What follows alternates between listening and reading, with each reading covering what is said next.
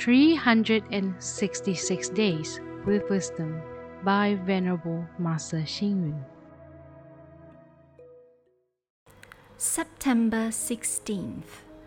One who really appreciates sound wants to listen to noiseless sound. One who really appreciates food wants to eat tasteless food. One who really appreciates sight wants to see an empty universe. One who is skillful in thinking wants to think of the limitless boundary of the Dharma world. Many wars were fought over the control of food resources.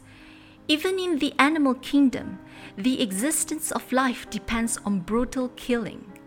Many lives are lost since the weak are the prey of the strong.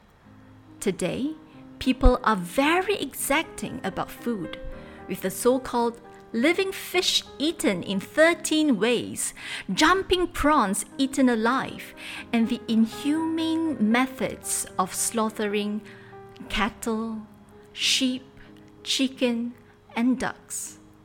Truly, it is not a question of why the world is suffering from wars. Rather, just listen to the cries from the slaughterhouse at midnight. If we human beings do not change our eating habits, the controversies and fights will never end. Therefore, Buddhist teaching advocates taking vegetarian food. Only if we put an end to the killings will there be peace in the world. Buddhists maintain that food is meant to cure sickness.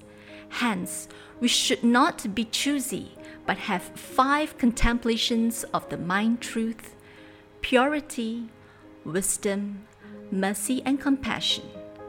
The so called three merits and six flavors, and nourishment from the happiness of meditation and fulfilling with Dharma joy, can all use Dharma and even books as a form of nourishment.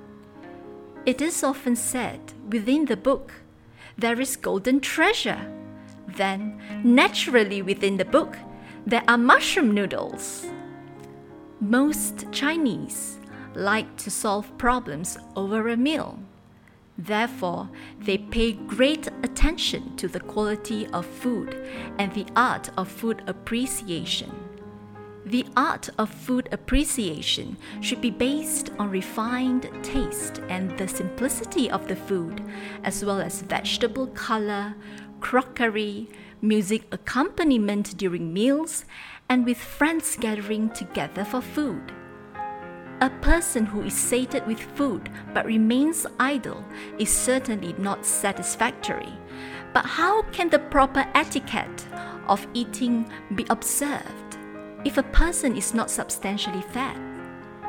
Therefore, taking a meal is important, but the proper art of food appreciation is even more important. Read, reflect, and act.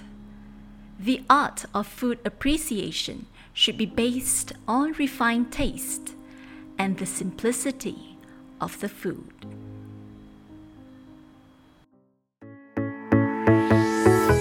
Please tune in, same time tomorrow as we meet on air.